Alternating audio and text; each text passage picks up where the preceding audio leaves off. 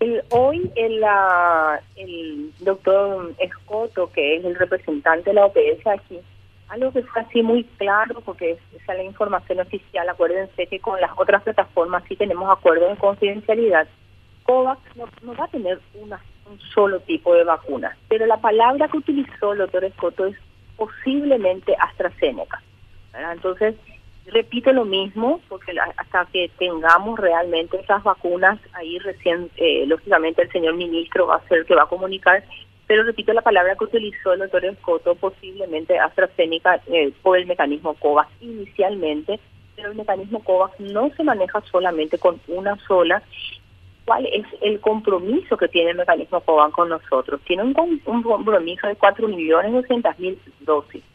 Entonces, ese es el compromiso más importante y posiblemente en esta primera llegada sí sea AstraZeneca. Eso es lo que eh, tenemos como una información.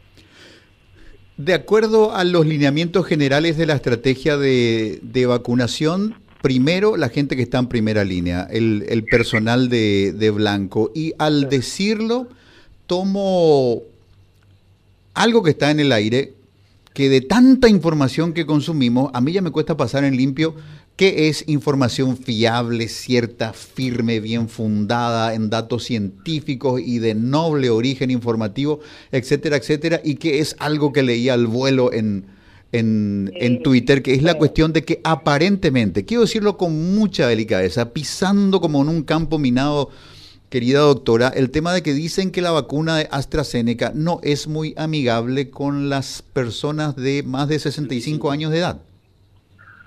Justamente es una información que salió en este momento, pero acuérdense que si nosotros tenemos como el primer equipo, el grupo del personal de blanco altamente expuesto al COVID, lo primero que nosotros hicimos dentro de la cantidad inmensa de protocolo y lo que significó el 2020 de generar reglas es una tabla de vulnerabilidad en esa tabla de vulnerabilidad no les pusimos al riesgo a nadie que tenía una comorbilidad importante o que tenía más de 60 años de edad, más de 65 años de edad. Entonces, nosotros no tenemos personal de primera línea expuesto en dónde?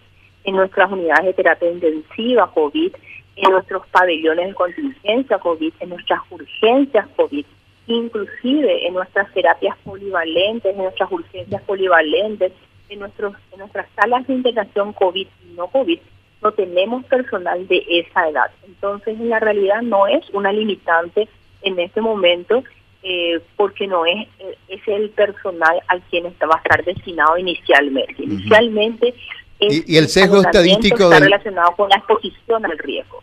Claro, y el sesgo estadístico eh, del personal médico está por debajo de los 65, son personas jóvenes o, o de mediana edad. en no, tenemos mucha gente eh, también en consultorios.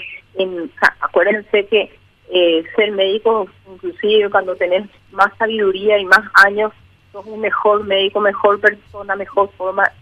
Mucha gente, muy buenos médicos de más de 70 años, inclusive más de 80 años todavía trabajando súper bien, pero están en consultorios, no están en la exposición de de primera línea en las unidades de terapia, en los pabellones de contingencia.